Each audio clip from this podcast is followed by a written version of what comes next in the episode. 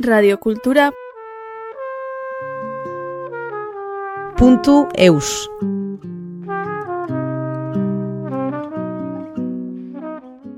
Sortzi pastorala berri, ona, jakes lafitek plaza eratu duen azken iburua maiatz argitaletxean. Sortzi eroi, pastoralaren egitura klasikoa, baita ere gaia initz aurki ditzakezue liburu honetan. Bere ibilbidea aberatxaz mintzazeaz gain, jakesek pastoralen dikotomiaz hitz egiten digu.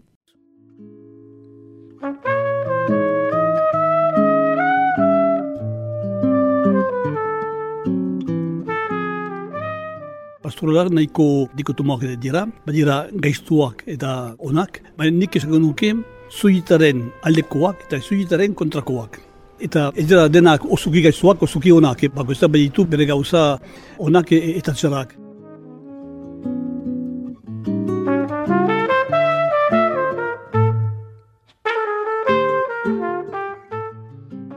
Ni naiz uh, Jakes Lafit, Occidentalioko tolostan sortua, baina arroazoak banituen alde batetik, amaren aldetik Arija departamentuan, eta aitunaren aldetik uh, Bokaren, bainoko Bokaren. Nire aitunaren familian uh, kaskoneraz eta bizka bat euskaraz bizatzen ziren, eta ni eskodun beritu nintzen hori utzekin. Euskoleria ezagutzeko,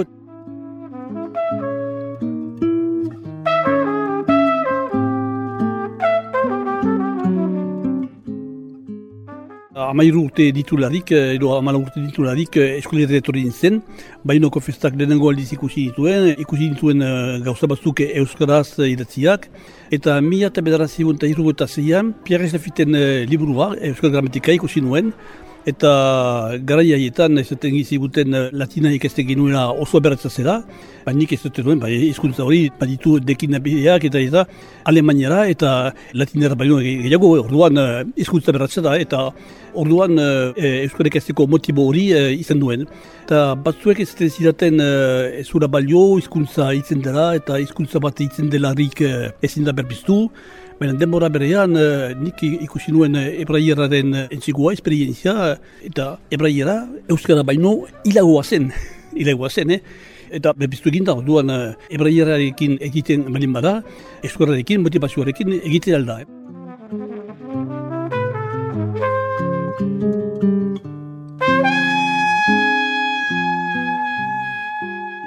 Denbora berean Oksitanira ikasten alnuen Turuzeko lokolaizu d'Oksitani. Eta gero pizka bat utzi nuen, antzi nuen, pizka bat, eta gero erretetan izan da, beriz azinez kaskunera ikasten, hemen Tiboli, Tiboli kulturgunean. Eh?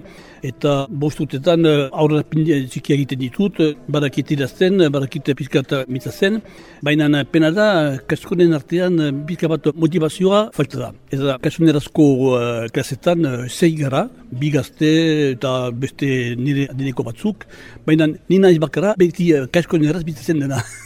Nire ustez, eskuararekin egin dudana, kasunarekin ere egitea aldut. Eh? Eta orain, badira liburuak ikasteko, kantuak, kantaria modernoak, idazte modernoak, bai kasuneraz baita euskaraz ere.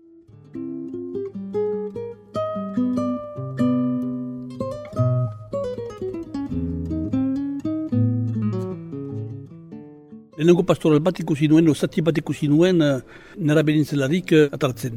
Eta nik ikusten dut pastorala gero eta erikoiagoak direla, eh? Jendea asko metedura, jende gero eta gehiago harrapazen dura, gazte gero eta gehiago zazen direla pastoretako gehietan.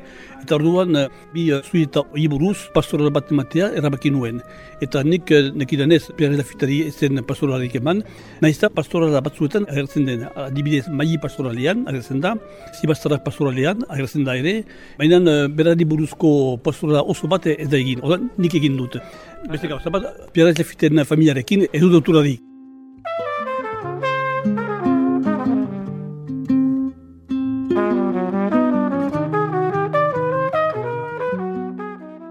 Nire ustez, eskolari herriari bere historioa erakusteko gauza interesantea da. Lehenago, Elizak asko erabiltzen zuen, zentuen bizitza, gozatzeko. Hori zen gauza onan bat. Baina nik gauza beikorago bat ikusten dut, hori hasi da mi eta bezazion eta larogoi amarkatan. Eskoleriko personaia haundiak apazituzten.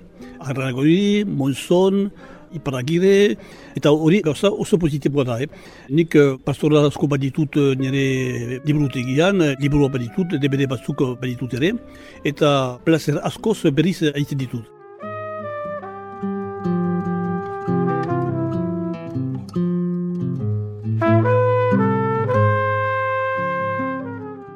Beti plazera izan da eta izupenak egitea ere bai.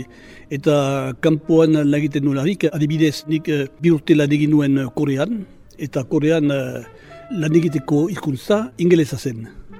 Eta orduan ingelesa berezkoratu behar nuen, eta euskara ez nuen antzi nahi, orduan hartzen dituen ingeles literaturako testu bastuk eta euskara zen dituen, nire bururako horrela, nire zako. Horrela konturatu naiz, euskara beste hizkuntza bezala bere aberazazula daukara, batzutan eta itzupenak egitean asko ikasten da, zeren uh, baina hitz batzuk hori euskaraz ez dut behin erantzun, eh, batakit ez izitzen dela.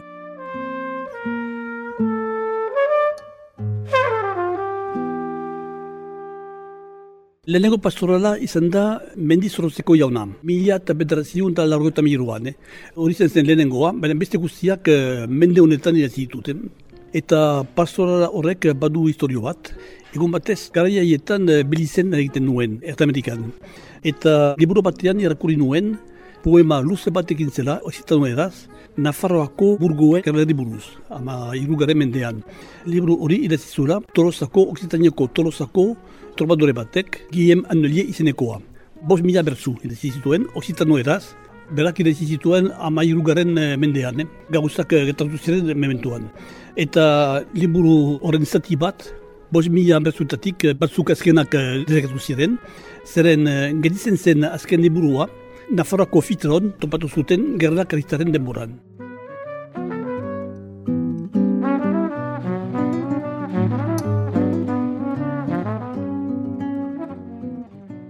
Gero, Francisco Michel editorre eletxia, Parisen, bereganatu zuen, liburu hori, eta kaleratu zuten. Oksitano eraz, eta francesez, eta aipu guztiekin. Eta nik nahi nuen liburu hori lortu. Baina esan zidaten, uh, Frantzian bakarrik edo, edo munduan, bi ale gedizen dira. Bat uh, Partiko Biblioteka Nazionalean, eta beste bat uh, Tolosakoan. Oksitaneko tolosakoan.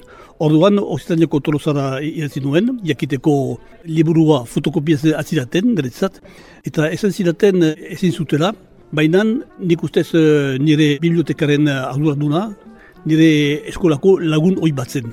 Eta berak irazin zidan eh, karta bat, tolosan daukagun liburu bakarra, Bliss Institute bihatzen dugu, han kozio ez duzu, fotokopia ez duzu, eta gero bialdu, koziorik eman gabe. Eta ala egin nuen, fotokopia ez nuen, eta hasi nintzen Euskarazko bertzuak idazten, Euskarazko uh, izurpena egiten. Baina nahiko luz esamara zen, enoen bukatu, eta azkenean, honi buruz, lehenengo pastorara idazteko atu nuen gogoa.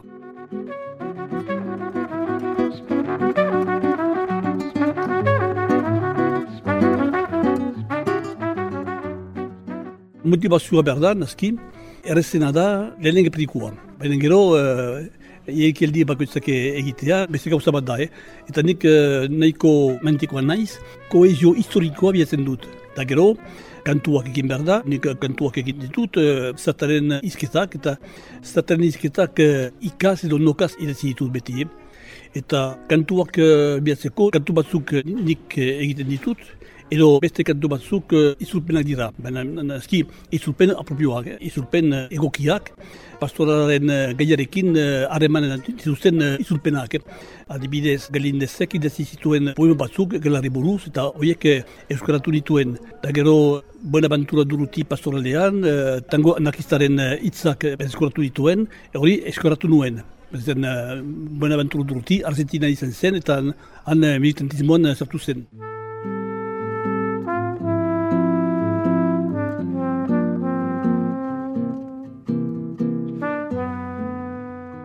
Jarriz Lafit, eberrez nuen, eh, hemen iparaldean eh, persona haundi bat izan da abertzaletasunean eta eskolintzan. Eta gero, Gisela Limi, berrez nuen, berak eh, nazionalismo irausaliaren alde jarri zelako, burgozeko osipetuak defenditu zirako, zuzekiz bazen ere, baita FLN-eko militanteak ere bai, eta nahiko oso kuriosa izan da, zeren uh, bizpeiru aldiz militarek uh, nahi zuten hil, egiak izaten zituelako. eta feminismoaren aldetik emazte nahiko irautzailea izan zen, eta hori hasi zen nera bezalarik. Zeren bera sortu zen Tunisian, famili judu konservadore batean, eta oitura den bezala, famili batean, neskek, hain nahien, ero neben arropak garbitu bat zituzten. Eta berak izan zuen, ez, nik ez nahi emengo zeia, nik ez dut egiten, berak bere prakak garbitu nahi baditu, berak egin ezan. Eta naski, bere familia dezonoratua izan zen, eta famili judu horietan neska badizatea, araba badizatea, pizkipat dezorrea zen, sopresalatza zen. Eta bere aitak, eh, aste bat itzon egin zuen, bere aitak, aste bat itzon egin zuen, eriko etzian deklaratzeko.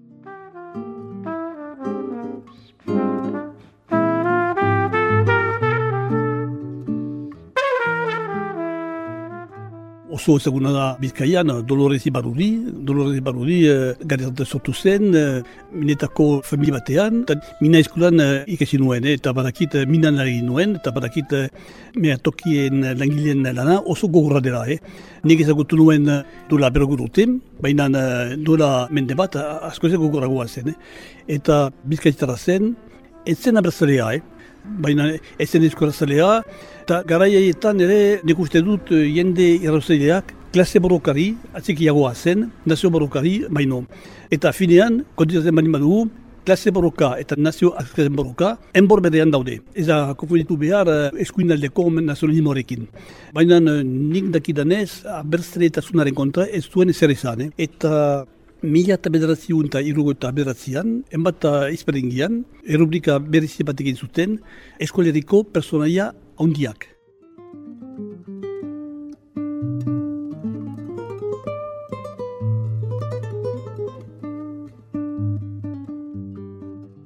Nazki, horretan, jarri zuten Christian Etxaluz, Arranago iri, jarri zuten ere Iparagire, Teleforo Monzon, eta Dolores Ibarudi.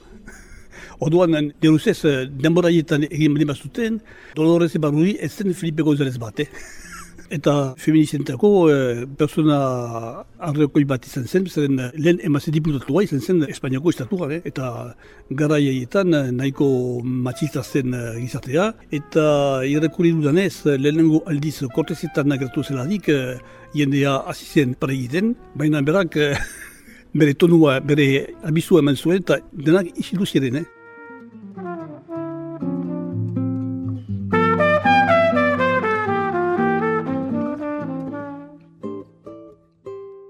Jean-Louis Devantec, maintenant à ce moment, si a dit que des bonus, Pastor Labat, il y a ce coup.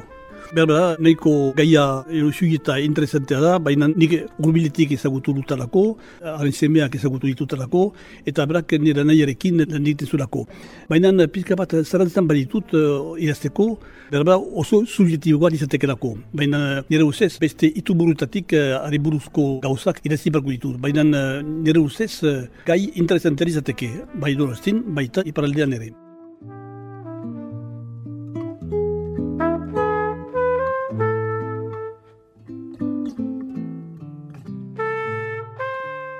Deburua, pastora bakoitzaren zat, eh, aurkezpen bat egin dut, aurkezpen bat egin dut, eh, azkenean nire biografia bat, eh, eta gero personaien zerrenda, eh?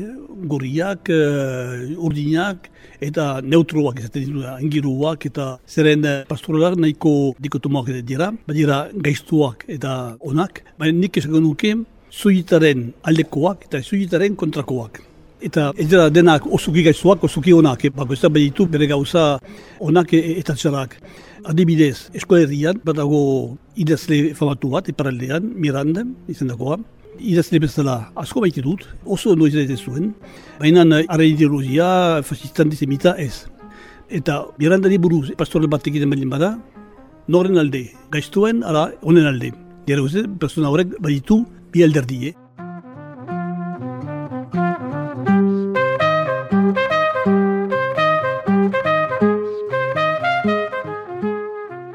Nik eh, Miranda ez dut ezagutu. Baina Miranda ezagutu zuten jende batzuk ezagutu ditut, eta haiek izan zitaten persona oso maitagarria eta oso jekitzua zela. Baina, bazituela, pixka bat eh, gaur izaten den bezala, binarioa zen. Egun batez, arren lagun batek izan zidan, Parisen, afari bat batekin zuten, ango zuberotaren artean, Eta afari ondoan, kalera ateratu zen, ez ere, judu guztiak behar dira. Ba, hori uh, oso txarra zen, eh? Baina, pena da, baina nire ustez, horregatik, uh, mirandari buz pastoral bat egitea, oso gauza zaila lizateke. Zoritzarez, uh, urbiletik mirande oberen ezagutzen zuena, txumin peien, gura denbora guti, dezegaztu da. Eh? Nire ustez, bera izango zen uh, personalia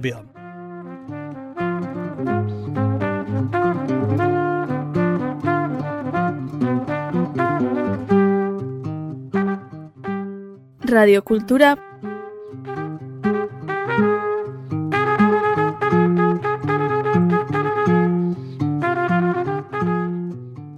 puntu eus